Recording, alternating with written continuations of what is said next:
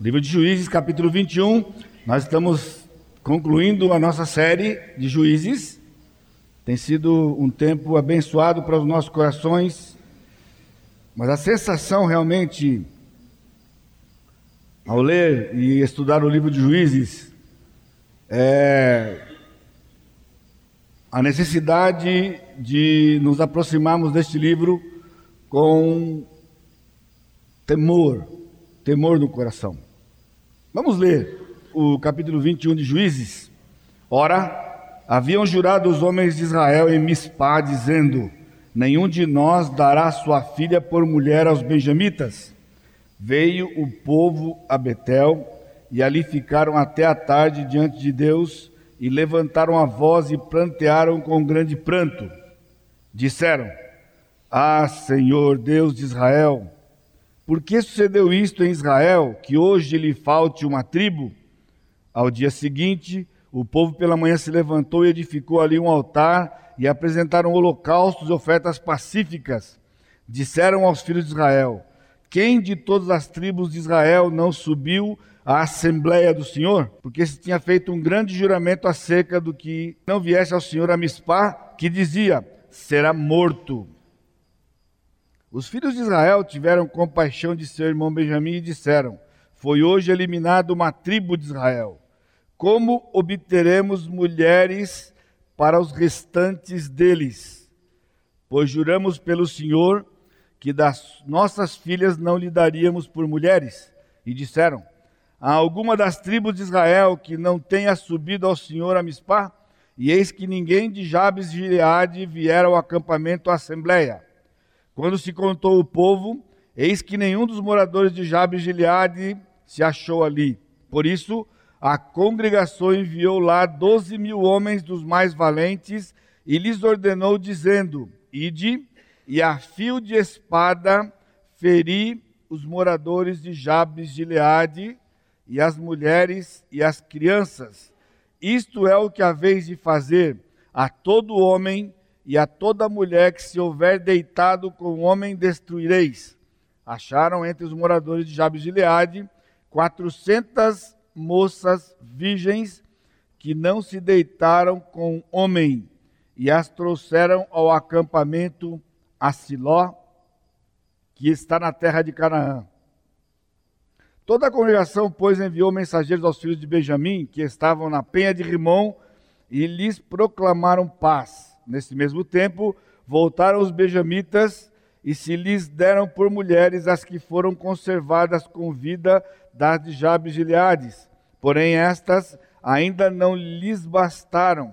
Então o povo teve compaixão de Benjamim, porquanto o Senhor tinha feito brecha nas tribos de Israel. Disseram os anciãos da congregação: Como obteremos mulheres para os restantes ainda, pois foram exterminadas as mulheres dos benjamitas? Disse mais: a herança dos que ficaram de resto não na deve perder Benjamim, visto que nenhuma tribo de Israel deve ser destruída. Porém, nós não lhes poderemos dar mulheres de nossas filhas, porque os filhos de Israel juraram, dizendo: Maldito o que der mulher aos benjamitas. Então disseram: Eis que de ano em ano a solenidade do Senhor em Siló que se celebra para o norte de Betel, do lado do nascente do sol, pelo caminho alto que sobe de Betel a Siquém e para o sul de Lebona. Ordenaram aos filhos de Benjamim, dizendo: Ide, emboscai-vos nas vinhas e olhai, e eis que aí saindo as filhas de Siló a dançar em rodas, saí vós das vinhas e arrebatai dentre elas cada um sua mulher, e ide-vos à terra de Benjamim. Quando seus pais ou seus irmãos vieram queixar-se a nós, nós lhes diremos, por amor de nós, tende compaixão deles, pois na guerra contra Jabes e Gileades não obtivemos mulheres para cada um deles, e também não lhes destes, pois neste caso ficarias culpados. Assim fizeram os filhos de Benjamim, e levaram mulheres conforme o número deles, das que arrebataram das rodas que dançavam, e foram-se, voltaram-se à sua herança, reedificaram as cidades e habitaram nelas. Então, os filhos de Israel também partiram dali, cada um para a sua tribo, para a sua família e para a sua herança. Naqueles dias, não havia rei em Israel, cada um fazia o que achava mais reto. Vamos orar? Bendito Deus. Pai, enche os nossos corações nesta noite de temor. Temor pelo teu nome, temor pela tua santidade, temor pela tua palavra, Pai, que nos adverte, que nos instrui, que nos confronta. Dá-nos, Pai, entendimento, para que nós não venhamos a cair nos laços do inimigo, como aconteceu com o teu povo lá naquele passado. E nós sabemos que isto só será possível se o Senhor estender sobre nós a tua graça. Derrama, Pai, a tua graça. Que nós possamos ter corações contritos contemplarmos a tua face, buscarmos a direção do teu Santo Espírito e clamarmos por um coração submisso à tua vontade, para que assim então nós tenhamos vidas que glorifiquem e bendigam o teu nome. E eu te peço, Pai, eu te suplico, no nome santo de Jesus, nosso Salvador. Amém, Senhor. Eu já pensei um punhado de possibilidades de começar a mensagem hoje à noite. O texto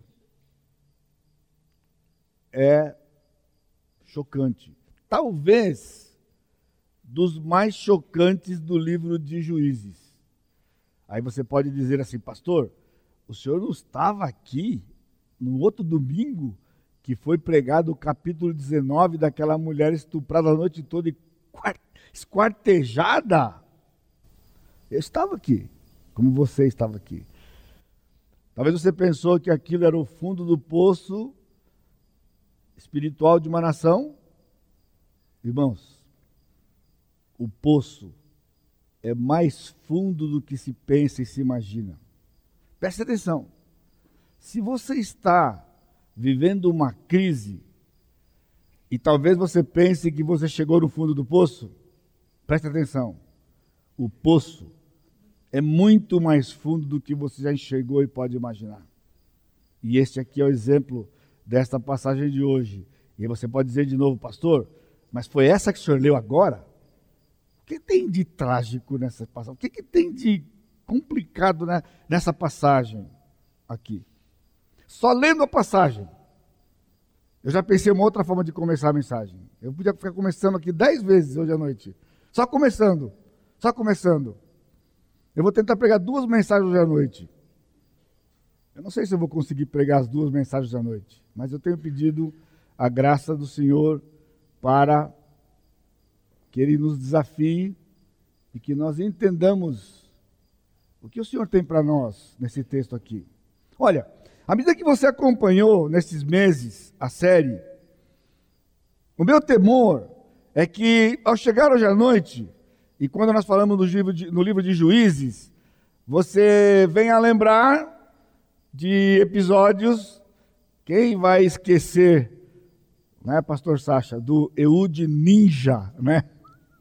O Eude era um ninja, não era o canhoto lá, o ninja, né?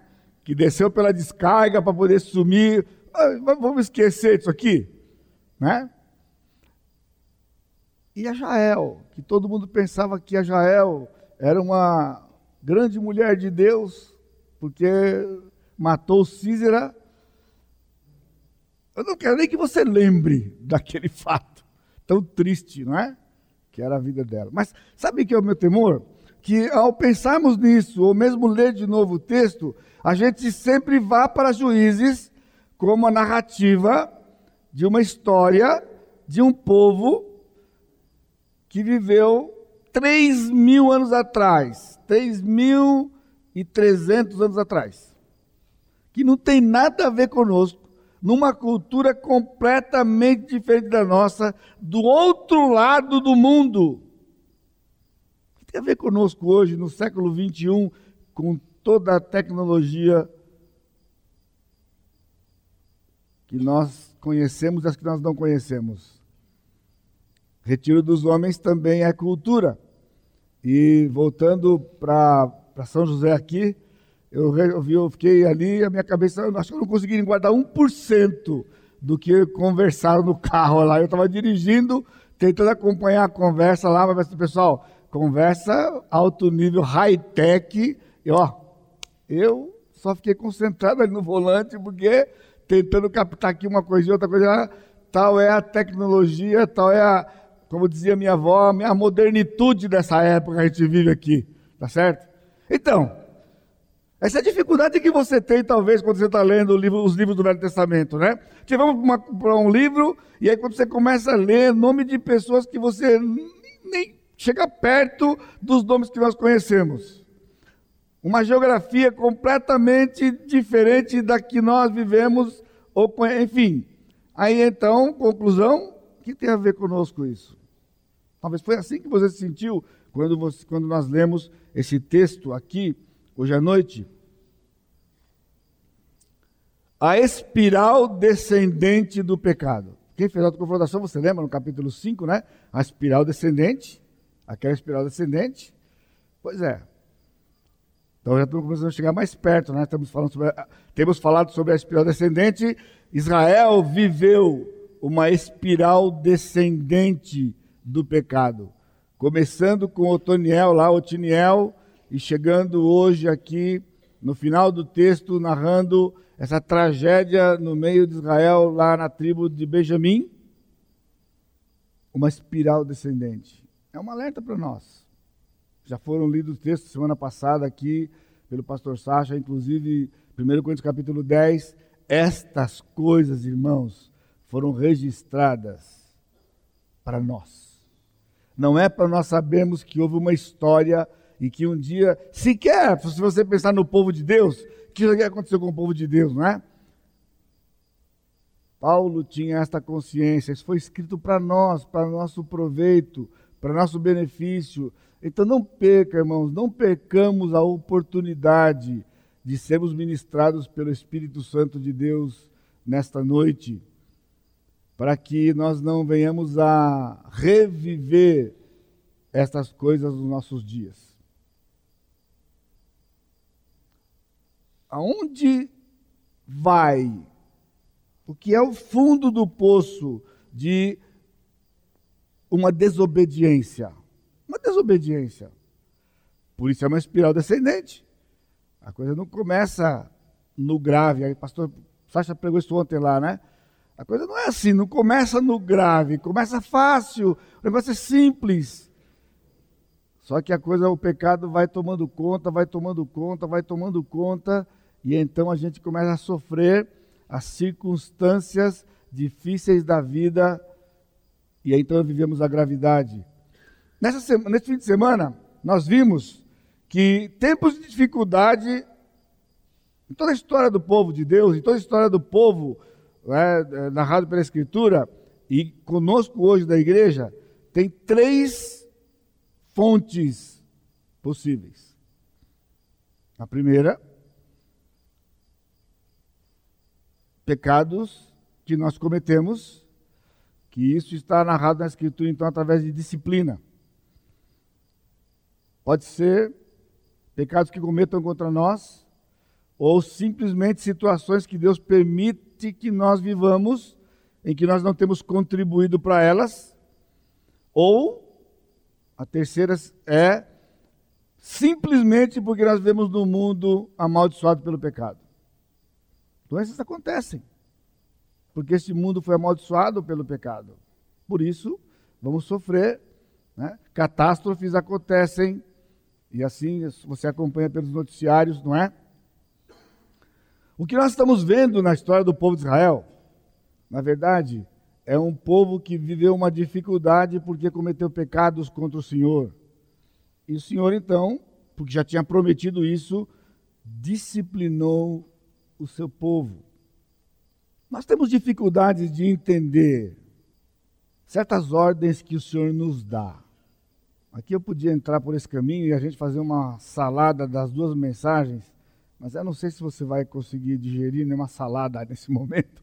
Então a gente vai só entrar no texto, explicar o texto, depois vamos voltar para outra parte que nos diz respeito como igreja. Abre a sua Bíblia para Deuteronômio capítulo 7. Deuteronômio capítulo 7, versículo 2. Pastor, mas não, o texto não é Juízes 21? Sim, Juízes 21. Mas para você entender Juízes 21, nós precisamos entender Deuteronômio 7, versículo 2. Bom, versículo 1, Moisés está dizendo aqui para a nova geração que vai entrar na terra: Quando o Senhor teu Deus te introduzir na terra a qual passas a possuir, e tiver lançado muitas nações de diante de ti, os heteus, os girgazeus, os amorreus, os cananeus, os ferezeus, os heveus e os jebuseus, sete nações mais numerosas e mais poderosas do que tu. E o Senhor teu Deus as tiver dado diante de ti para as ferir, totalmente as destruirás. Não farás com elas aliança, nem terás piedade delas, nem contrairás matrimônio com os filhos dessas nações. Não darás tuas filhas a seus filhos, nem tomarás suas filhas para teus filhos pois elas fariam desviar teus filhos de mim para que servissem a outros deuses, e a ira do Senhor se acenderia contra vós outros e depressa vos destruiria. Porém, assim lhes fareis: derribareis seus altares, quebrareis as suas colunas, cortareis os seus postes ídolos e queimareis suas imagens de escultura porque és povo santo ao Senhor teu Deus, o Senhor teu Deus te escolheu. Um pouquinho rapidinho para frente, Deuteronômio capítulo 20, 20 verso 10. Deuteronômio 20, 10. Quando te aproximares de alguma cidade para pelejar contra ela, ele está falando aqui, está se referindo novamente à posse da terra, que iria acontecer no futuro com Josué. No livro de Juízes já tinha acontecido com Josué, Josué já havia morrido naquela ocasião. Então o Senhor está dando antecipadamente, né, voltando um pouco lá com Moisés, esta ordem: quando te aproximares de alguma cidade para pelejar contra ela, oferecer-lhe-ás a paz. Se a sua resposta é de paz e te abrir as portas, todo o povo que nela se achar será sujeito a trabalhos forçados e te servirá.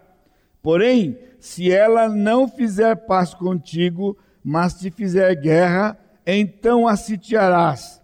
E o Senhor teu Deus a dará a tua mão, e todos os do sexo masculino que houver nela passarás a fio de espada. Mas as mulheres e as crianças, os animais e tudo o que houver na cidade, todo o seu despojo tomarás para ti e desfrutarás o despojo dos inimigos que o Senhor teu Deus te deu. Assim farás a todas as cidades que estiverem muito longe de ti, que não forem das cidades desses povos. Só para você não se confundir, não é?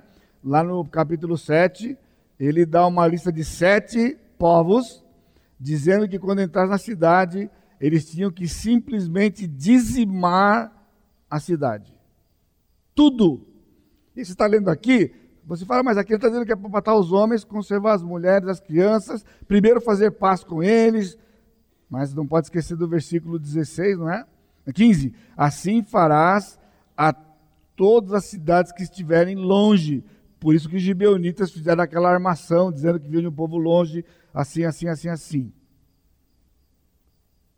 Versículo 16. Porém, das cidades destas nações que o Senhor teu Deus te dá em herança, não deixarás com vida tudo o que tem fôlego. Antes, como te ordenou o Senhor teu Deus, destruí-la-ás totalmente os heteus, amorreus, cananeus, ferezeus, heveus e jebuseus, para que não vos ensinem a fazer segundo todas as abominações que fizeram a seus deuses, pois pecaríeis contra o vosso Deus. Você, você ouviu aqui? Não deixarás com vida tudo o que tem fôlego. Ou seja, homens, mulheres e crianças simplesmente dizimar estes sete povos. Guarde bem esse número: sete povos. Essa é a ira de Deus sobre os cananeus, a civilização dos cananeus, que era composta por sete povos. Eu já ouvi muitas vezes, quando saio para pregar por aí, pessoas perguntando: Pastor, por que, que Deus mandou matar todo mundo? Bom, a gente pode até entender se ele vai matar os soldados, os homens, mas matar mulheres e crianças não parece um contrassenso com Deus é amor e coisa assim? Bom, o livro de Juízes nos ajuda a responder ou entender porque Israel desobedeceu. Eu digo para você, já disse no começo dessa série, se Israel tivesse obedecido e tivesse dizimado essa, essas nações, talvez nunca entenderíamos ficaríamos sempre com essa interrogação. Por que um Deus amoroso e bondoso como o nosso dá uma ordem desse tipo? Mata todo mundo. Mas, como Israel desobedeceu, como nós temos o livro de Juízes, o Senhor tinha antecipado para eles, porque as mulheres desses lugares corromperão o coração dos teus filhos e se desviarão de mim. O que nós temos visto esses meses aqui no livro de Juízes? Exatamente isto. Israel não obedeceu, porque achou que não tinha nada a ver. E deixaram esses povos com vida. Os homens são guerreiros, mas as mulheres geram filhos. E esses filhos se tornam guerreiros quando crescerem. E essas meninas se tornam mulheres, iriam se casar com, os, com o povo de Israel ia levar os judeus à idolatria. Isso soa familiar para você? Soa familiar para você? Irmãos, aqui neste lugar, aqui nesta igreja. Mesmo sendo, você talvez esteja aqui, apesar de ter que atravessar muitas vezes a cidade para vir aqui, alguns têm vindo de tão longe, daqui outras cidades no Vale do Paraíba, até lá em Campo do Jordão e afins. Sem contar o sul de Minas, né? Pessoal de Santana, tudo sul de Minas.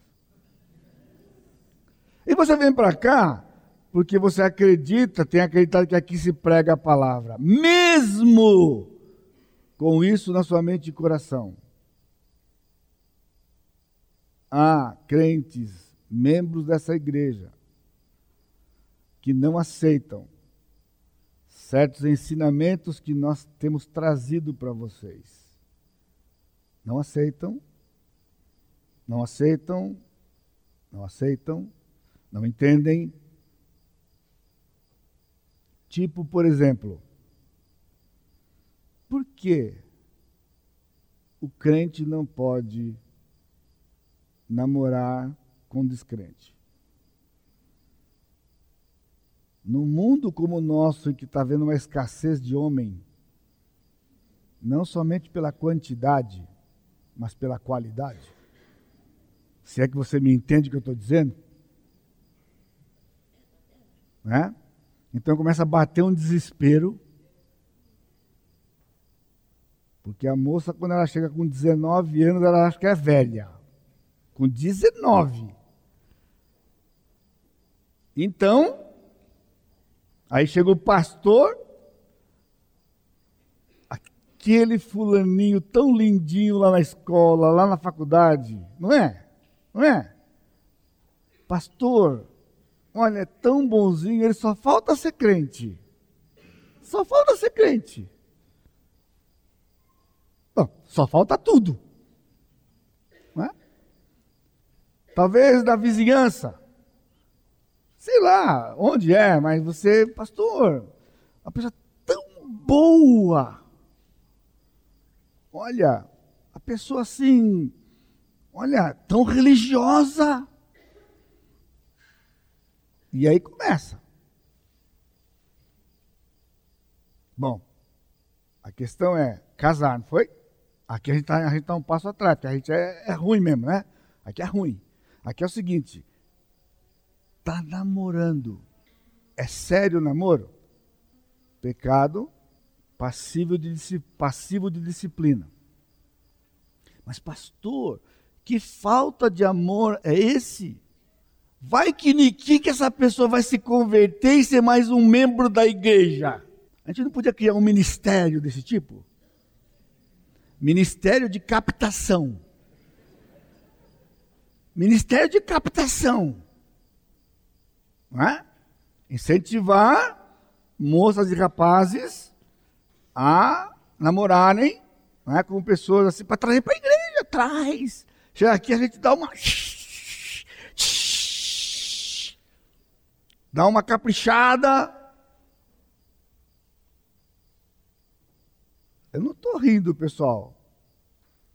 Aqui dentro não entendem, não aceitam e se rebelam e às vezes até deixam a igreja por conta disso.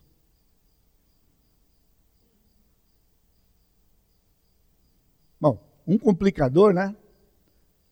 Porque ainda fala assim, pastor, mas fulano lá, ó, deu certo. Casou. Não era crente. A pessoa se converteu. E aqui, ó, a boca pequena, hein?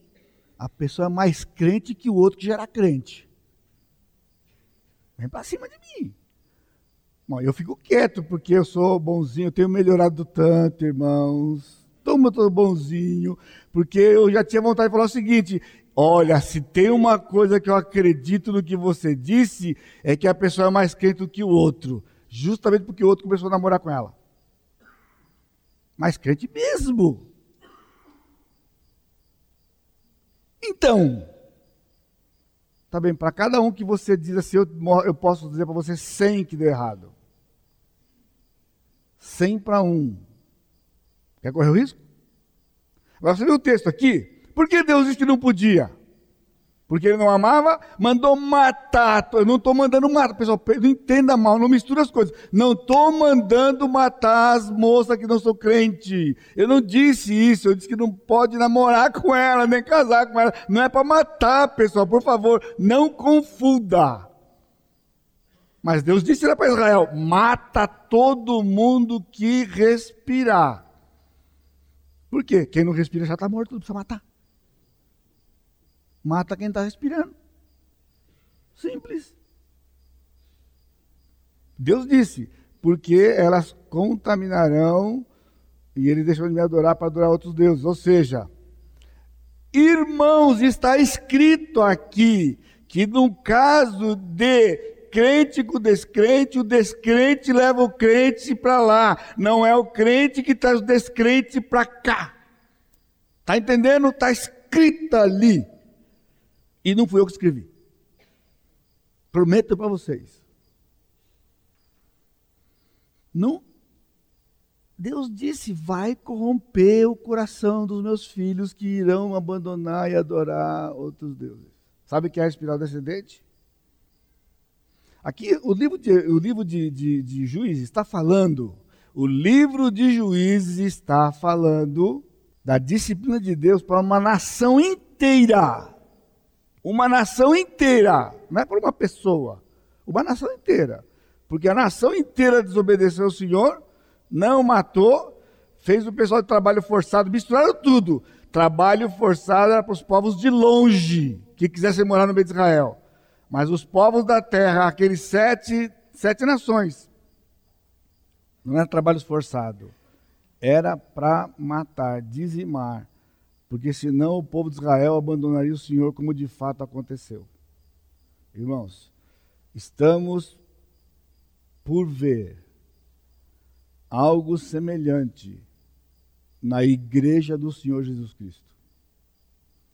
Antes de ser pastor dessa igreja, eu fui pastor de jovens de São Paulo. Lá de 1979 a 85. Ainda havia poucos que tinham o princípio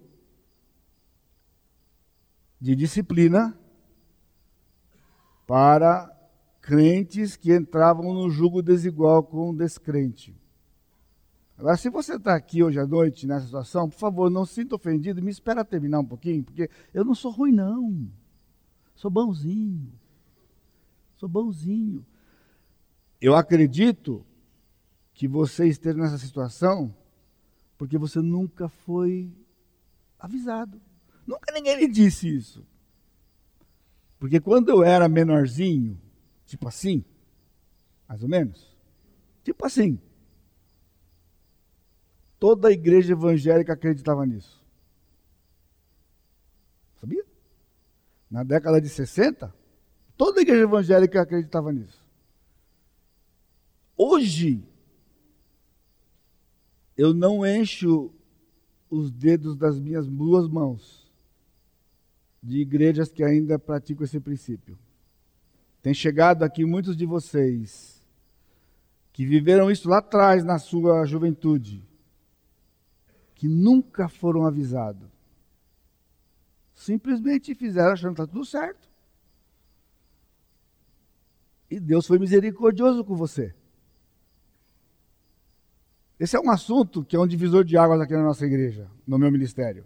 Porque quando eu cheguei, um dos assuntos que eu preguei aqui, logo no começo, quando eu cheguei, alguns meses, uns anos, um ou dois anos depois, foi justamente sobre disciplina. Ensinando o povo da igreja que aqui a gente não exclui quando casa, aqui exclui quando namora. Então, quando eu preguei isso do púlpito, sabe qual foi a reação de vários de vocês que estavam aqui naquela época? Ou os poucos de vocês? Nossa, como nosso pastor é firme! Olha como ele é firme. Você lembra como eu disse? Uma pessoa excluída faz o que aqui dentro se ele está excluído? E você falava, o pastor é firme. Até o dia que o senhor permitiu que acontecesse o primeiro caso aqui da igreja. E quando a pessoa foi excluída, naquela assembleia, membros levantaram no meio da assembleia e foram embora dizendo que nunca mais precisaram ir na igreja porque a igreja não tinha amor. Por que a mudança de um pastor firme para um carrasco? Porque assim, né, na teoria uma coisa, na, prática você vai, principalmente se você era chegado da pessoa, ou chegado das pessoas. Irmãos, a espiral descendente tem um outro nome. Mundanização. Sabe o que é mundanização? Mundanização. Foi exatamente o que aconteceu aqui com o povo de Israel. Vamos ver, vamos refrescar sua memória. A última passagem foi aquela passagem em que a concubina de um levita foi jogada para fora da casa naquela noite quando os homens da cidade queriam ter relações sexuais com o marido dela que estava na casa, e o anfitrião disse que era uma aberração aquilo, que ele não ia deixar aquele homem sair para ser abusado por aqueles homens, mas que ele então eles podiam fazer isso com a filha dele, que era virgem, e com a concubina do cidadão. E como o pessoal continuava insistindo, então o próximo versículo ele pega a concubina e põe para fora. Mas não fala que ele pôs a filha dele fora. Ele ofereceu. Mas ninguém sabe onde ela estava, nem sabe onde ela sumiu, porque ela não foi. Foi a, a concubina do cidadão, do levita. Ela foi abusada a noite toda. Ela morreu cedinho. E então ele pegou o corpo dessa mulher, colocou no seu animal, num dos animais que é o que ela estava montado. Ao voltar para sua casa, ele pegou um cutelo, cortou, desossou cortou em doze partes e mandou para as doze tribos de Israel. Talvez foi a, a, mensagem que mais você sentiu aversão quando você ouviu aqui na série, não foi?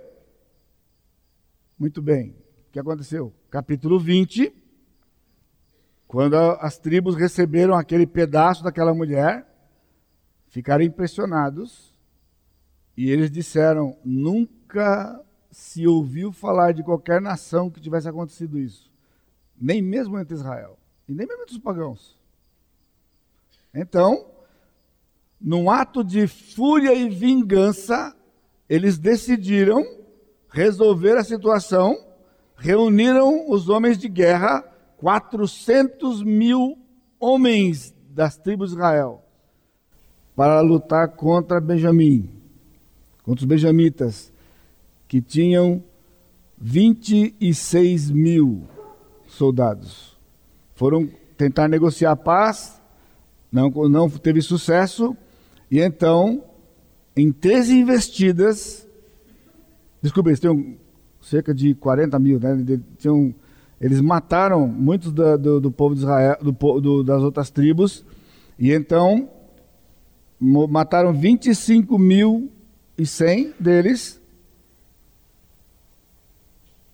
e depois mataram o resto dos homens que estavam fugindo, ficando apenas 600 mulheres vivas.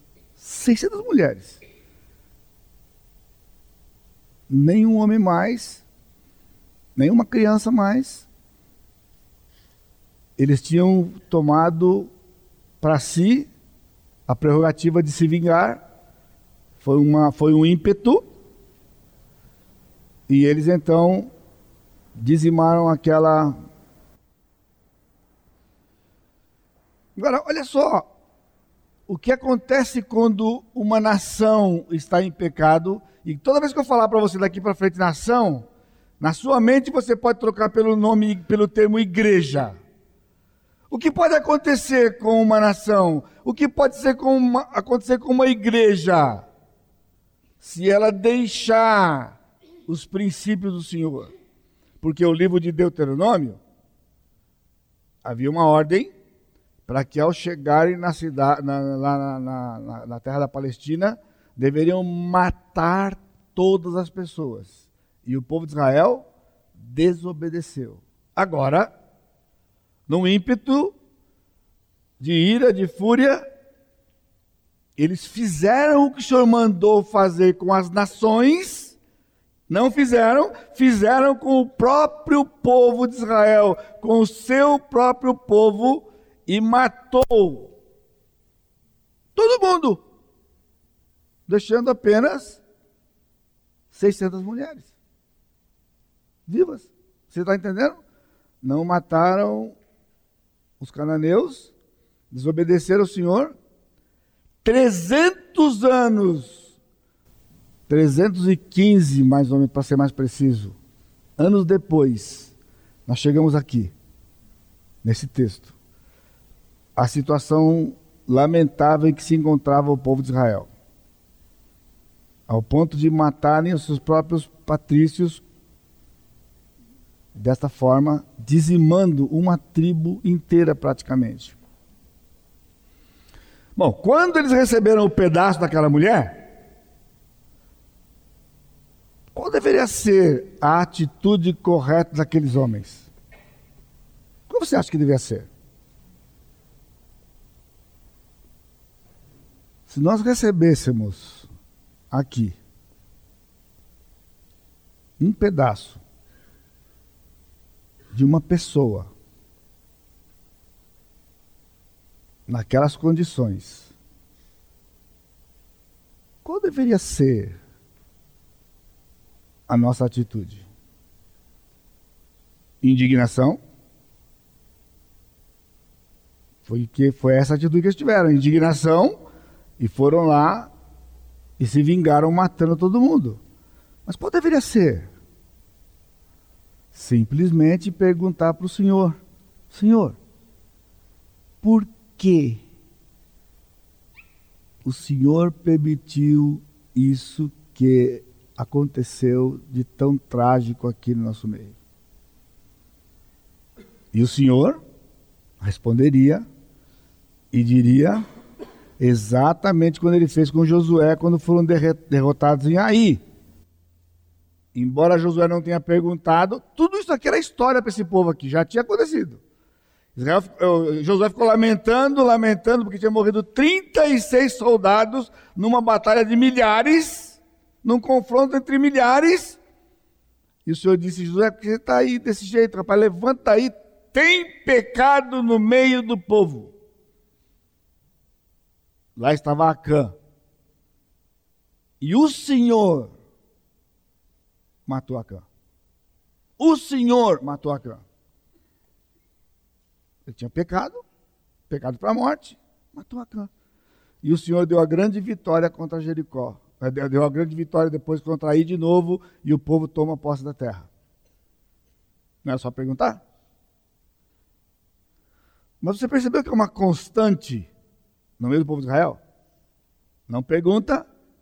É mais fácil ir para Belém é mais fácil ir para Moab do que perguntar para Deus por que há fome em Belém. Você lembra? É mais fácil ir para Moab do que perguntar por que há fome em Belém. O Senhor diria: há pecado em Belém. E no destino, né? Belém é casa do pão. Eles moravam na casa do pão. Não tinha pão. Eles foram para Moab. Irmãos, nós não temos perguntado para o Senhor. Então, quando você tem esse tipo de atitude de ficar desconfortável, estou sendo brando aqui, né? Ficar desconfortável com certas supostas doutrinas que nós temos aqui na igreja, ou práticas aqui na igreja, pergunta para o Senhor. Olha, é mais fácil. Se por acaso Irmãos, com todo o amor que eu tenho por vocês no meu coração, sua filha ou seu filho quiser namorar com uma pessoa que não seja crente, não é porque a pessoa é, é menos. Eu preciso explicar isso para você ainda? Você não está enxergando aqui que existe uma razão muito maior que é o jogo desigual não tem comum. Se Deus não é comum, o que é comum? Então pergunte para o Senhor: por quê? O meu filho, por quê? A minha filha quer namorar com um rapaz que não tem o Senhor Jesus Cristo como o Senhor da vida dele, ou ela não tem Pergunta, irmão, pergunta. E Deus vai dizer para você. Agora, provavelmente o que você vai ouvir não vai ser muito agradável, talvez seja a razão porque você não pergunte. Porque você prefere se rebelar contra a prática da igreja de achar que nós pastores não temos o menor sentimento e amor pelas pessoas. Afinal de contas, nós temos que pregar o evangelho para o perdido não é assim que você pensa? Pergunta para o Senhor. Ele vai dizer para você. Ele vai dizer para você. Simples. E o Senhor vai trabalhar. Por quê? Se nós fizermos como Israel fez, está entendendo? De não levar em consideração o que está acontecendo, porque nós estamos nadando contra a correnteza. Não é? Porque parece-me que só a gente faz isso aqui.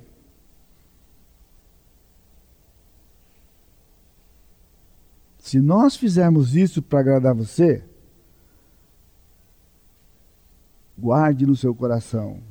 Nós experimentaremos aqui na Igreja Batista Maranata aquilo que Israel experimentou nos dias dos juízes.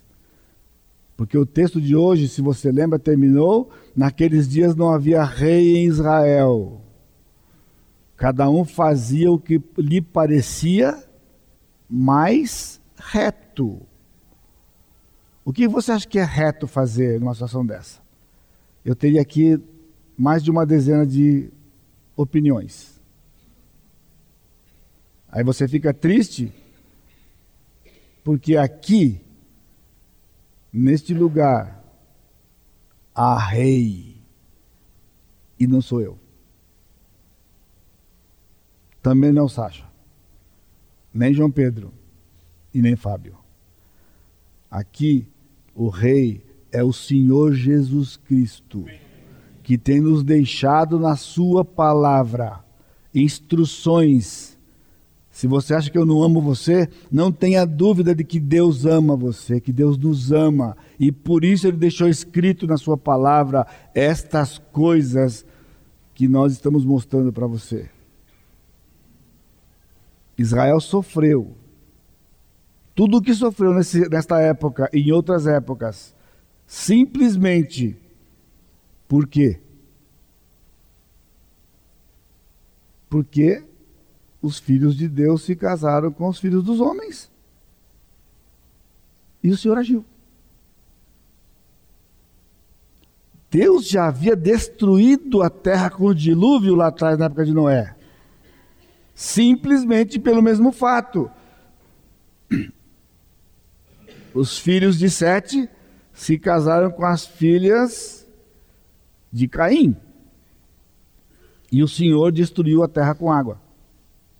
Você sabia que o dilúvio foi por causa disso? Só por causa disso. E a pessoa acha que é coisa pequena. Você acha que é preciosismo da nossa parte.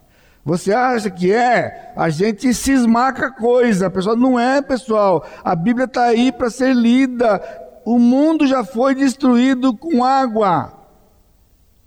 Milhares de pessoas morreram pelo fato de que se casaram com pessoas que não criam no mesmo Deus. E o Senhor disse: Não aceito, e destruiu o mundo. E destruiu o mundo. Pastor, mas o senhor está falando um tempão aí, já está quase acabando o seu tempo, o senhor nem falou para a gente o que, que é tão grotesco nessa passagem aí.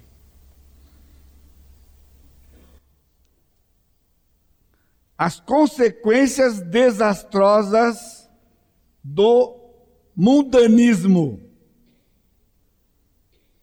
Primeiro, as evidências do mundanismo. Sabe como é que o mundanismo, como é que o mundanismo se apresenta? Há um mergulho gradativo no sistema do mundo. A igreja começa a permitir que o mundo entre dentro dela. Agora guarde, a igreja está no mundo, mas o mundo não pode estar na igreja. Israel estava no meio dos cananeus.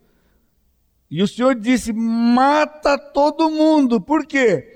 Porque Israel começou a correr um risco. Sabe qual era o risco? Dos cananeus estarem dentro de Israel. Você entendeu? Israel estava no meio dos cananeus, mas os cananeus entraram no povo de Israel. E tudo que nós encontramos nesse capítulo aqui é uma canaanização. Canaanização, que é Canaã, que é mundanismo. Canaanização. O povo de Israel passou a se comportar como os cananeus, que eles não destruíram. Eles não santificaram os cananeus, eles não melhoraram os cananeus. Então, uma tribo foi dizimada, sobraram 600 mulheres. O ódio do coração do homem deixa o homem cego. Se não bastassem eles matarem todos aqueles homens, mulheres e crianças num ímpeto de vingança, no dia seguinte, fizeram um voto. A nação inteira, as onze tribos restantes, disseram o seguinte: qualquer um que desposar uma dessas mulheres vai ser morto. E a nação toda entrou num grande juramento diante do Senhor. E em Israel, juramento feito, juramento cobrado. Por isso que ele disse: melhor que você não faça o juramento que fazer e não cumprir. E eles juraram. que aconteceu? Passados uns dias, passados uns dias, versículo 6. Os filhos de Israel tiveram compaixão de seu irmão Benjamim e disseram: Foi hoje eliminada uma tribo de Israel. É a preocupação? Como obteremos mulheres para os restantes deles, pois juramos pelo Senhor que das nossas filhas não lhes daríamos por mulheres.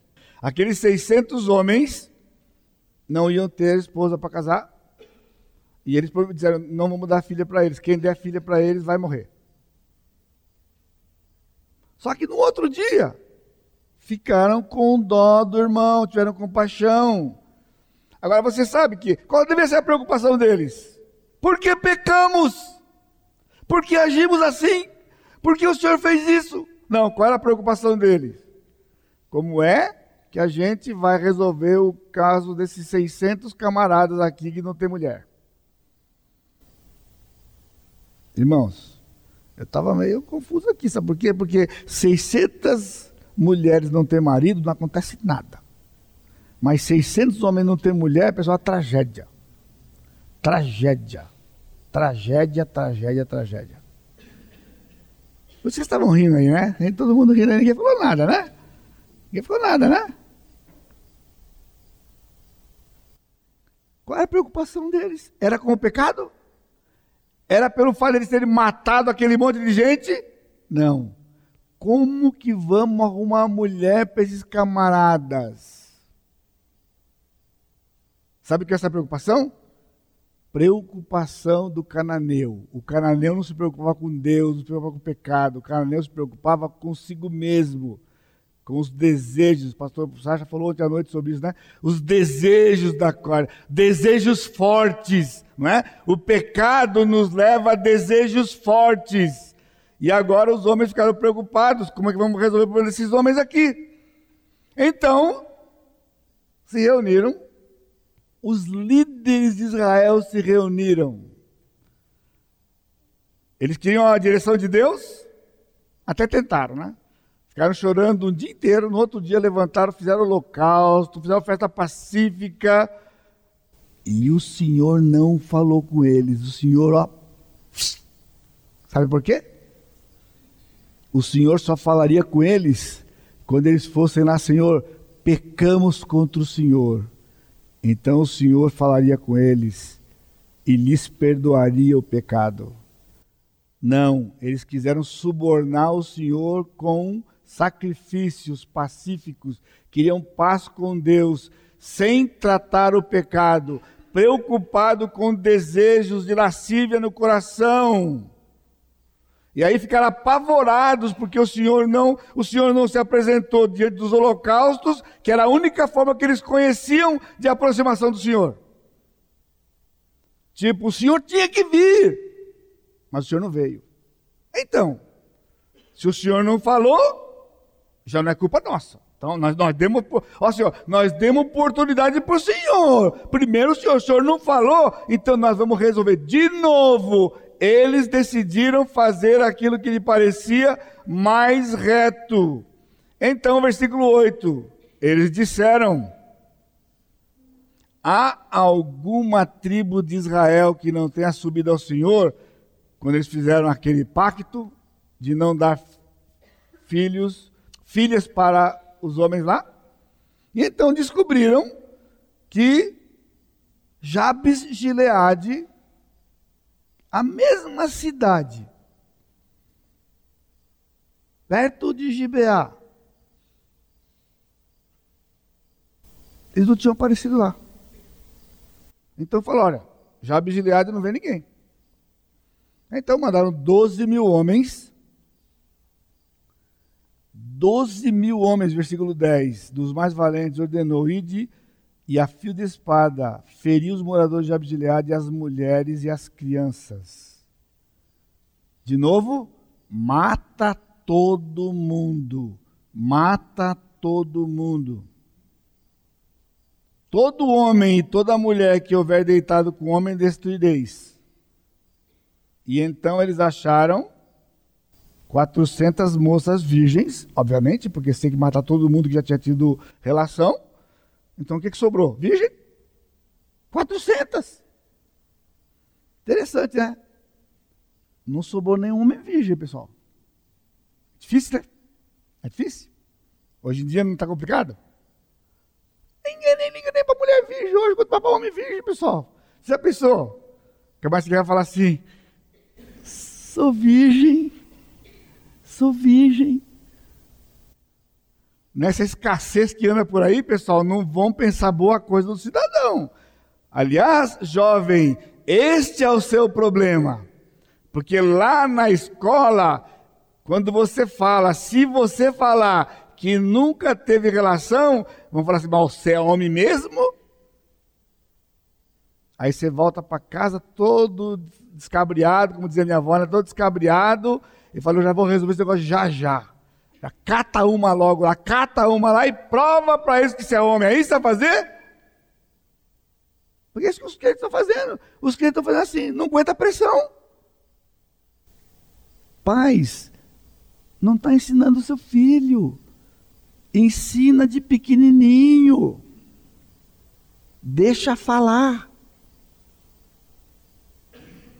Falar não dói. Nunca escutou Jesus cozinhar criança? Falar não dói. Não dói. Você não tem que ceder. Então sobraram 400 mulheres. Aí que eles fizeram? Trouxeram essas mulheres ao acampamento a Siló, que está na terra de Canaã. Irmãos, nota bem o texto. Detalhe. Esse termo terra de Canaã nunca mais foi usado depois da conquista, porque não era mais terra de Canaã. Agora é terra do povo de Israel. Siló era o lugar onde estava a tenda do Senhor. A tenda do Senhor estava em Siló. Mas nessa altura, o desvio do povo de Israel era tão grande que Siló era conhecido como terra de Canaã. Levaram as mulheres para lá, foram lá na pedra que estava cobrindo os, os 600 homens. Enviou, versículo, toda a congregação, pois enviou mensagem aos filhos de Benjamim que estavam na penha de Rimon e lhes proclamaram paz. Nesse mesmo tempo voltaram os benjamitas e se lhes deram por mulheres as que foram conservadas com vida, das de Jabes de Gileade Você está ouvindo? Preste atenção. Aquilo que aconteceu com aquela mulher do capítulo 19, agora vai acontecer com 400 mulheres. Porque eles vão pegar essas 400 mulheres que perderam seus pais, perderam seus filhos, per perderam seus pais, perderam seus irmãos, perderam toda a sua família. E agora, aqueles homens, quando disseram: arrumamos mulher para vocês. Os camaradas saíram correndo onde eles estavam lá e foram lá encontrar com essas mulheres. E cada um já pegou a sua. E. Sabe o que é? Está escutando? 400 que agora vão ser violentadas por esses homens, porque são os mesmos homens que tinham feito aquilo lá. A mesma tribo. Era, era sobra de boa parte dos, dos estupradores. Quem garante que não tinha um estuprador aqui no meio? Eles dizimaram a tribo toda. Não foi a tribo toda que participou, mas quando eles vieram para a tribo e pediu os homens que tinham feito, a tribo não deu. A tribo deu cobertura. Por que deram cobertura? Porque aqueles homens pensavam a mesma coisa, só não tinham feito ato, mas concordavam com tudo. Eram os mesmos homens que agora recebem mulheres virgens para si que tinham sido tiradas da sua casa e morto, morto toda a sua família, para agora viverem com homens amaldiçoados no meio do povo de Israel, porque os benjamitas estavam amaldiçoados por um, por um voto impensado que eles fizeram diante do Senhor. Então você pega capítulo 19 e multiplica por 400. Agora, não foi com aquela intensidade lá, ajuda você alguma coisa? Só porque não foi a noite toda lá? Não, lá foi a noite toda, ela morreu. Aqui a vida inteira agora. O resto da vida. O resto da vida vai estar casada com um homem que foi amaldiçoado pelo Senhor. Ponto. Eles resolveram o problema. O Senhor não respondeu. Cada um fazia o que era mais reto, então decidiram fazer. Mataram a cidade toda, guardaram 400 virgens. Que, pelo que diz o texto ali, eles não tinham se dado conta ainda que só tinha 400. Pessoal, a decadência. A decadência. Naquela época. Quando foram matar as pessoas daquela cidade, só tinha 400 virgens. Só 400 virgens. Digo-lhe mais: se forem fazer isso aqui hoje, não vai sobrar 30. Com todo o respeito que eu tenho às mulheres deste nosso país, da nossa cidade. Quem liga? Moças com 13 anos de idade hoje, meninas com 13 anos de idade hoje, são incentivadas a terem relação com os meninos da escola? Assim. Sob o falso pretexto de que tem que treinar antes de casar, porque senão complica depois de casar. Não está adiantando nada, está treinando, está complicando cada vez. Então, que treinar, pessoal? Não tem treinamento sem querer ser indelicado com vocês, mas esses jovens precisam de orientação, pessoal. Seus filhos precisam de orientação. Eles estão perdidos debaixo de uma pressão, dizendo que eles têm que treinar, porque quando chegar no casamento vai falhar. Não vai falhar nada. Não vai falhar nada. O nosso corpo tem músculos que, se não usar atrofia, o único músculo do corpo humano que não atrofia é o próprio. Não atrofia por falta de uso. Aqui, ó. Então não, não cai nessa, não cai nessa. Qual a preocupação desses líderes agora? Quando eles viram, olha, acharam, eles achavam que é Israel o povo de Deus. Relação sexual, pessoal, no meio de Israel, relação sexual fora do casamento dava apedrejamento. Você entende o que é canaanização?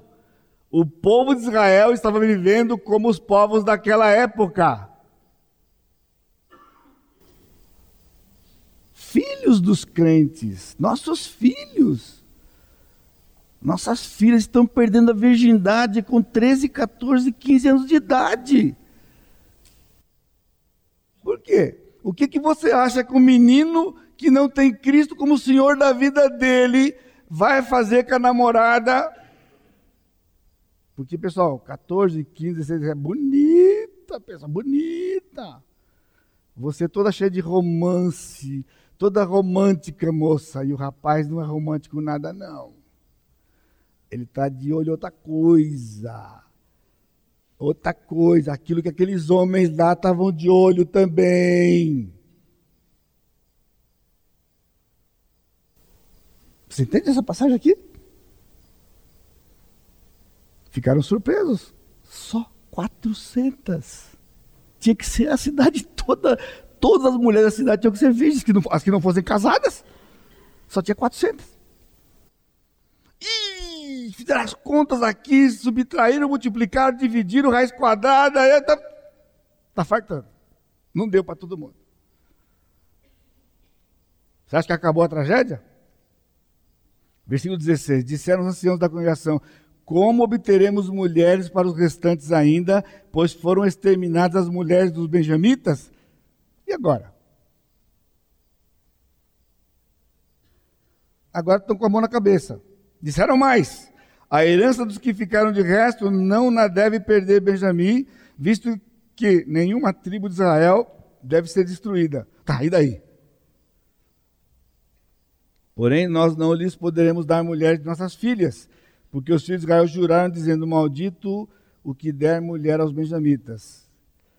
Veja o versículo 19. Então disseram: Eis que de ano em ano a solenidade do Senhor em Siló. Irmãos, você leu, entendeu errado, se enganou.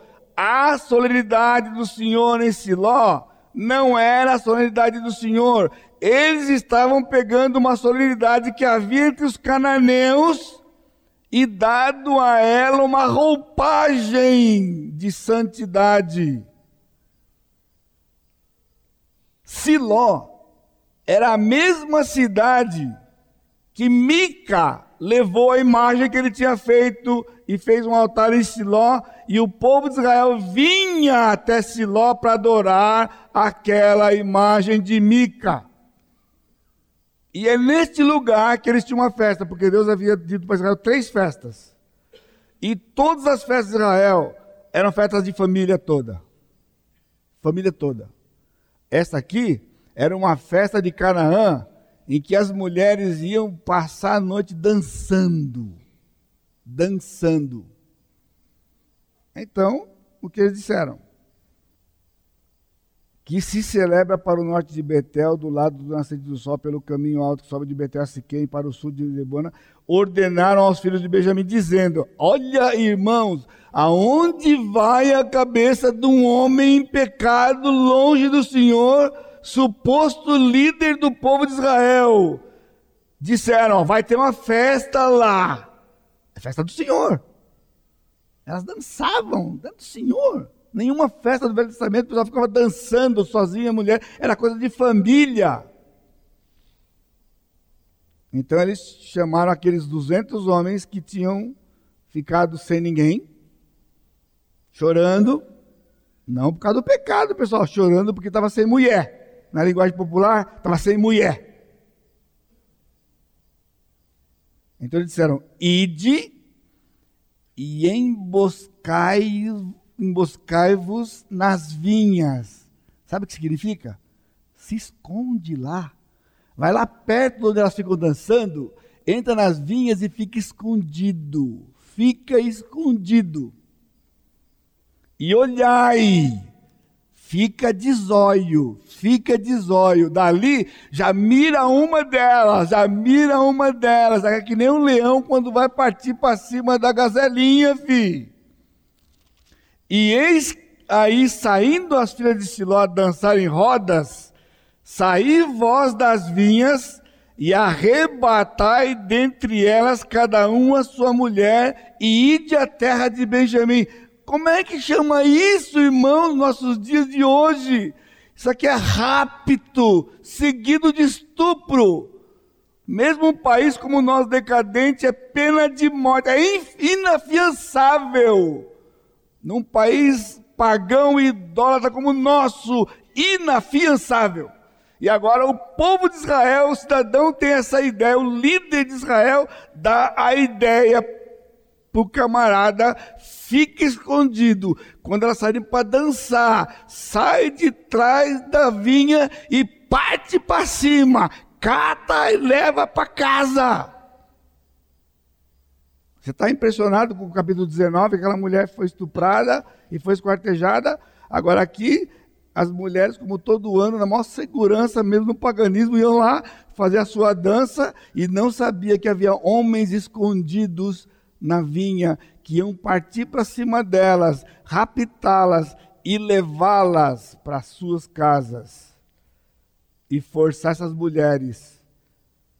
E elas passariam a ser o resto da vida delas, mulheres de homens amaldiçoados, homens amaldiçoados pelo Senhor. E não acabou aqui, não acabou aqui. Versículo 22, olha o ardil da coisa.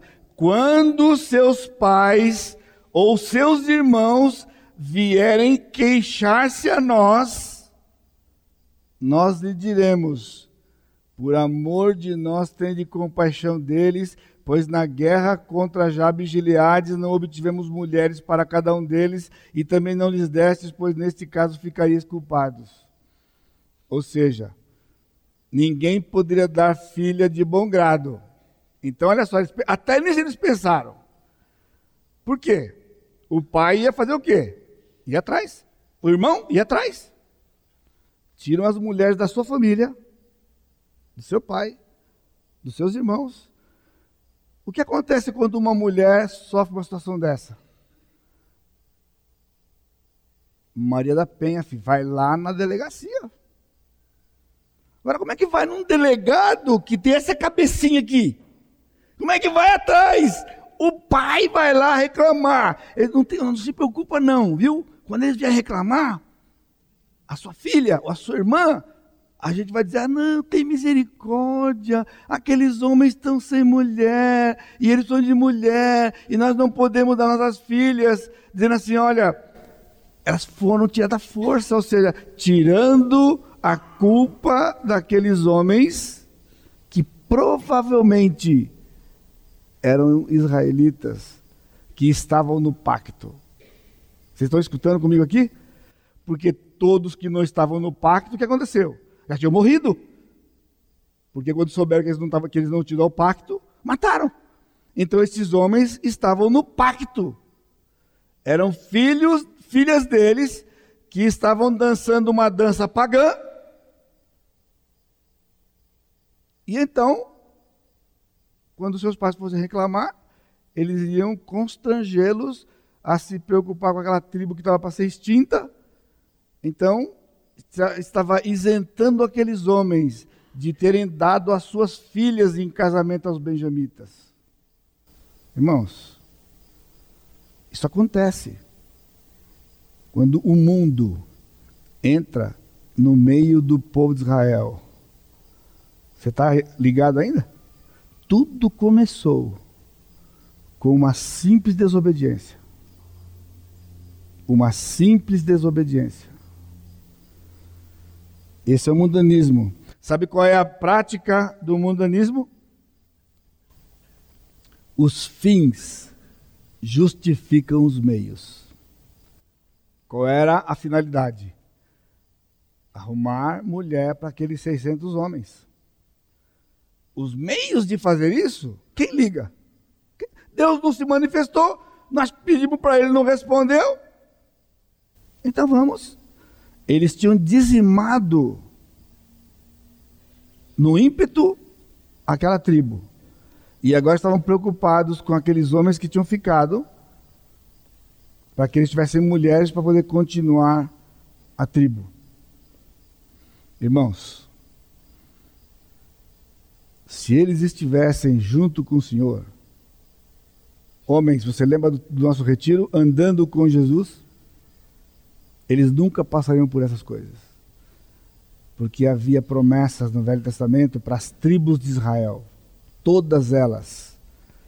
Havia promessas para essas tribos e ninguém iria exterminar nenhuma tribo de Israel se estivessem próximo de Deus porque estavam longe de Deus, começaram a se envolver. Eles aprenderam com os homens da terra como viver o paganismo, adotaram aquilo como sistema de vida. Por isso, tudo que nós vimos no livro de Juízes nada mais era do que Israel vivendo aquilo que o povo, o povo da terra tinha como prática. Irmãos, os cananeus não eram mais do que povos com, eles eram mais do que povos com suas culturas. Era um sistema religioso que ditava os seus costumes. Entendeu? Uma pessoa que não tem, uma pessoa quando a gente fala que uma pessoa que não é crente, o problema não é porque ele é de uma outra religião. Entendeu? Porque se nós tememos ao Senhor, nós confiamos no Senhor. E o Senhor cuida de nós, o Senhor nos guarda. Quando nós saímos disso, Nós temos que entrar num caminho de costurar coisas, e costurar coisas para tentar chegar aonde Deus nos levaria. Louvado seja o Senhor, porque Ele é gracioso. E o texto não acaba no versículo 24. Aí você não entende, porque naqueles dias não havia, 25, 25, naqueles dias não havia rei Israel, cada um fazia o que achava mais reto. Aí você fala, mas que forma mais tenebrosa de terminar. Eu li um comentário que ele está dizendo que isso aqui é a síntese de todo o livro de juízes. Irmãos, na verdade, este versículo expressa a graça soberana de Deus nos resultados. Por quê? O real ou a real libertação de Benjamim não veio quando eles arrumaram mulheres para aqueles homens. A real libertação só em Jesus que é o Rei dos Reis e o Senhor dos Senhores. Não havia rei Israel, mas haverá um dia que haverá um rei Israel. E eles não farão mais o que for mais correto aos seus olhos. Eles farão aquilo que o Senhor vai, fazer, vai ordenar com vara de ferro, irmãos. Nós vamos esperar o Senhor Jesus Cristo reina neste lugar. Esta é a maior esperança que você pode ter para a sua própria vida e para a vida da sua família. Saber que Cristo Jesus reina. Nós que temos sido instrumentos do Senhor, representando os líderes de Israel aqui, irmãos, nós não temos feito o que nós achamos mais reto. Não é isso que a gente faz pela graça de Deus, a gente vem para este livro buscar a orientação de Deus para poder ajudar você a enxergar que o mundo quer nos tragar, o mundo quer entrar aqui neste lugar e nos fazer viver como eles vivem lá fora.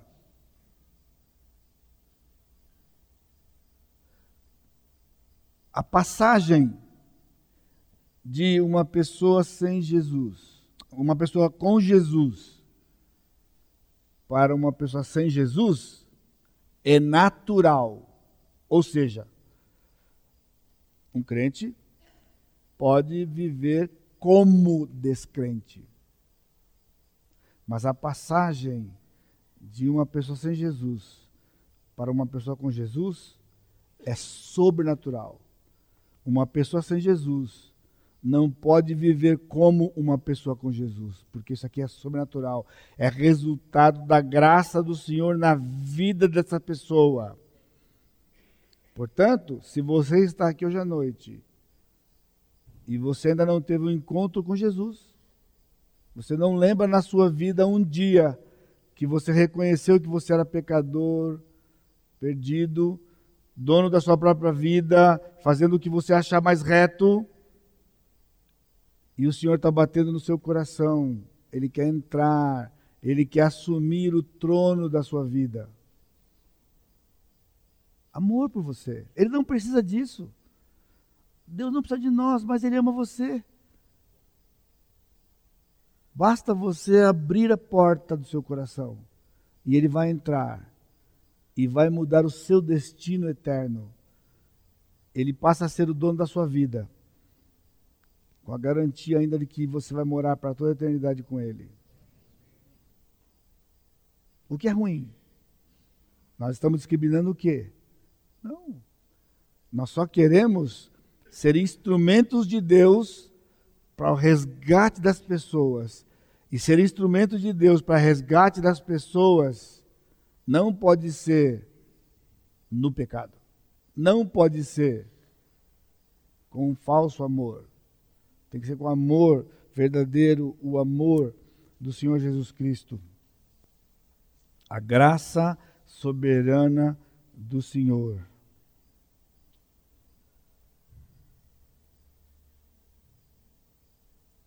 A igreja, hoje, é como o povo de Israel. temos recebido do Senhor instruções, ordens. Às vezes, nós não conseguimos entender, como Israel não conseguia entender, talvez. Mas, irmãos, não entender não é o nosso problema. O nosso problema é desobedecer o Senhor e perdermos a bênção do Senhor. Por isso, esse capítulo, mesmo triste desse jeito, é Deus nos ensinando de que isto não era uma coisa só de Israel, não acaba lá. Isso se perpetua. 1 João 2,15 a 17 diz: Não ameis o mundo, nem as coisas que há no mundo. Aquele que ama o mundo, o amor do Pai não está nele. A concupiscência dos olhos, você viu aqui? Fica escondidinho, fica de olho. A concupiscência dos olhos. A concupiscência da carne. O desejo forte de ter uma mulher para ter sexo com ela. E a soberba da vida. Se casar e ter filhos para ressuscitar uma nação, uma, uma tribo que eles mesmos haviam exterminado.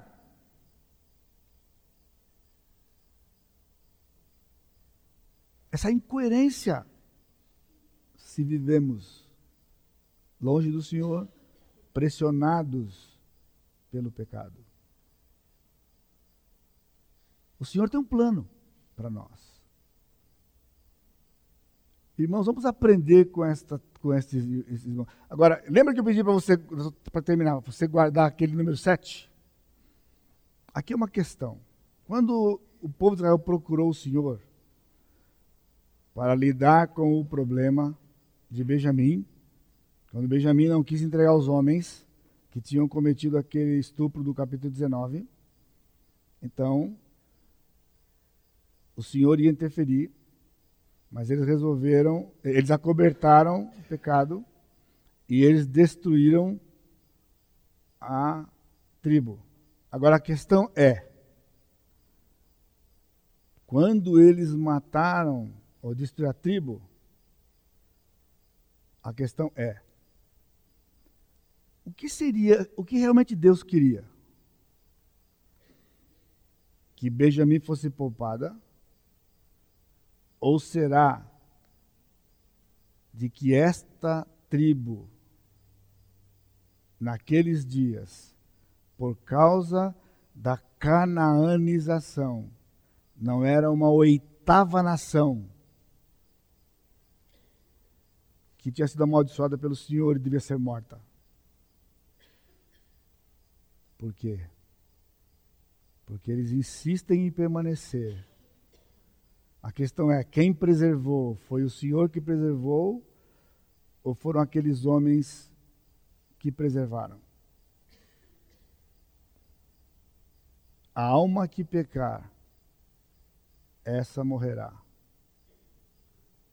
Aquelas mulheres né, que passaram por aquela situação, elas não eram inocentes no processo. Porque elas faziam parte de uma nação que estava totalmente envolvida agora com o mundo. lembra, desde o começo do livro nós temos visto que Deus vai disciplinando, Ele vai castigando o incrédulo e disciplinando o seu povo. Quem peca, o Senhor vai tratar. Por isso, irmãos, eu comecei hoje à noite dizendo para vocês de um temor no meu coração. E o temor é de que talvez a gente não esteja entendendo ainda o momento que nós estamos vivendo na história. O que está ao nosso redor. Pense comigo a forma com que você tem vivido o seu casamento, só o seu casamento, ele está na Escritura ou está no mundo? Simples como isso. Não precisamos ir longe. Só tem duas formas. Ou você está vivendo o casamento que o Senhor planejou, nos princípios da sua palavra, que você tem ouvido mês após mês, domingo após domingo, ano após ano. Os seus vizinhos podem olhar para o seu casamento e entender que você é alguém diferente, ou ele fica totalmente à vontade quando ele vê o seu casamento porque é parecido com o dele. Eu poderia perguntar sobre os nossos filhos, eu posso perguntar no seu trabalho, você é o que no seu trabalho? Você é alguém que tem vivido como um filho do Senhor lá? Ou você tem já está contaminado pela, pelo comportamento e pela, pelas atitudes dos demais funcionários que não têm Deus para prestar conta e se preocupar? Isso é mundanismo, irmãos. Mundanismo não é o tamanho do cabelo, como foi quando eu vivi na época, na década de 70. Não é porque usa calça jeans Mundanismo é um sistema. É um sistema. A igreja é governada e liderada pelo Senhor Jesus Cristo. O mundo pelo diabo. Ele tem um sistema. E aqui tem um sistema que é ditado pelos princípios da Escritura. Ou vive aqui, ou vive aqui não tem jeito de. não tem um terceiro lugar para viver. Isso que nós vimos esses meses todos em Israel. Isso nós vimos hoje à noite aqui. Em vez de procurar o Senhor. Quando você precisa resolver seus problemas, a quem você recorre? Ao Senhor? Ou pessoas que podem dar uma dica para você, que talvez passaram pelo mesmo problema que você, e então você quer trocar uma ideia para ver se você pega uma dica para ver se você sai do lugar que você está responda para mim de uma maneira impetuosa. Não, eu, eu busco a Deus. Eu busco a Deus. Será que a questão é buscar a Deus? Se estamos desobedecendo o livro, buscar a Deus para quê? Só para uma coisa, lembra? Se eu estou longe do Senhor, estou tendo dificuldades, buscar a Deus significa me arrepender de estar vivendo o que eu estou vivendo. E então buscar o Senhor para mudar e sair do padrão do mundo para entrar no padrão das Escrituras. Tem tudo a ver conosco, irmãos. A Igreja Batista Maranata está no mundo, mas pela graça do Senhor, pela misericórdia do Senhor, nós não podemos permitir, irmãos, que o mundo entre na igreja. Porque aí vai ser o caos que nós já conhecemos aqui. E não há nenhuma necessidade disso. Por isso, com os nossos corações contritos, com temor no coração, vamos procurar o Senhor. Pais, vamos nos aproximar dos nossos filhos. Filhos, aproxime dos seus pais. Busca ajuda pastor Sérgio nos desafiou ontem, você não vai conseguir sair sozinho. Sozinho não vai conseguir, isso é uma armadilha do diabo. O Senhor Jesus Cristo está aí pronto para pegar na sua mão, tirar você da onde você está. Para dar para você o que ele planejou. Nós não precisamos experimentar o que o povo de Israel experimentou. Triste, a mulher não valia nada. Sabe o que está acontecendo hoje? A mulher continua não valendo nada. Só que hoje o diabo mudou a estratégia. Naquela época, porque ela era tratada desse jeito. Aí não deu certo. Sabe o que está fazendo? Hoje a mulher é tratada bem, é colocada no lugar de posição, sob, a falso, sob falso pretexto de que ela é igual ao homem tão ardiloso que a mulher nem se toca. Você não está tendo um lugar seu. Estão ouvindo? Irmãs,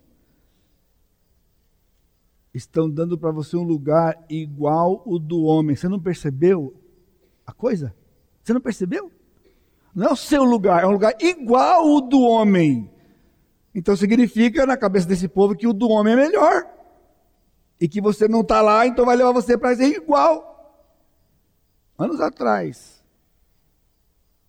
saiu uma propaganda dizendo que a mulher estava feliz porque agora ela podia tomar café no balcão do bar. Puxa, que legal, né? Olha só. Porque a mulher pode ser uma presidente de uma empresa hoje, mas nunca, disse que, nunca ninguém disse que ela não podia ser. Isso não é uma questão de capacidade. A mulher é capaz. E muitas, ela é mais capaz do que o homem. Mas Deus tem outro plano. Os lares estão numa decadência. Sabe por quê? Porque a mulher tem estado num lugar que não é dela e deixando de fazer aquilo que só ela pode fazer. Você pode ser igual ao homem, mas o homem não pode ser igual a você. E daí? Então o que, que significa isso? Do ponto de vista de Deus, Ele criou todas as coisas, criou o homem e deixou a mulher por último para fechar a sua criação com chave de ouro. Este é o lugar que Deus lhe deu. Não queira outro, porque o outro é o diabo que dá. E ele começou essa estratégia lá no jardim, quando ele decidiu conversar com a mulher. E Deus tinha falado com o homem. E ele disse: Por que ele? Por quê? Porque eu não posso conversar com você. E ela sentiu assim: Poxa, é verdade, né? Deus foi lá, falou com ele, nem falou comigo. Agora você vai falar comigo? Olha o que deu.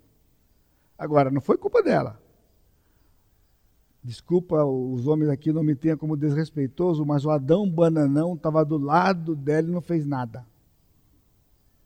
Do lado dela e não fez nada. Ele viu o diabo enganar sua mulher. Ele viu e não fez nada. Porque ele tinha que ter interferido e protegido a sua mulher. Esse era o papel dele, que Deus deu para ele. Essa é a culpa do homem. E esses mesmos homens hoje, lá no Congresso, a mesma, armadilha. A mulher agora quer voto. Pessoal, escravidão. A mulher continua sendo escrava do homem. Triste, triste, triste, triste. É isso que o mundo tem feito. Porque libertação, irmãs, só e somente em Jesus e mais ninguém. Amém? Curva sua cabeça. Amado Deus, te agradecemos pela tua misericórdia por nós, pelo teu amor, a tua bondade infinita, Pai. Pai, como é triste olharmos para essas passagens do Velho Testamento. Mas não há surpresa, Pai, porque os nossos corações são semelhantes àqueles corações. E com toda a sofisticação que nós temos hoje neste mundo, nós somos capazes de fazer muito pior do que aquilo. Abre o entendimento do teu povo, das tuas filhas, Pai, para que elas não possam ficar enredadas por este mundo, pelas artimanhas do inimigo. Que elas confiem no teu amor, na tua bondade, na tua provisão e no teu plano. Pai, desperta os teus filhos, os homens, para que eles assumam as suas posições de modelo e referência em casa, para proteger as suas esposas, assumir a sua responsabilidade dada pelo Senhor, para que nós experimentemos, desfrutemos das bênçãos que o Senhor tem para nós e não na disciplina, junto com este mundo que sofre por te rejeitar e por estar longe do Senhor. Leva-nos em paz para casa, ó Senhor, na tua proteção, conforme a tua vontade, e que a graça do Senhor Jesus Cristo, o amor de Deus Pai e a consolação do Espírito Santo seja com todo o teu povo, hoje e sempre. Amém, Senhor. Amém, Senhor. Deus abençoe, irmãos. Boa noite, Deus abençoe vocês.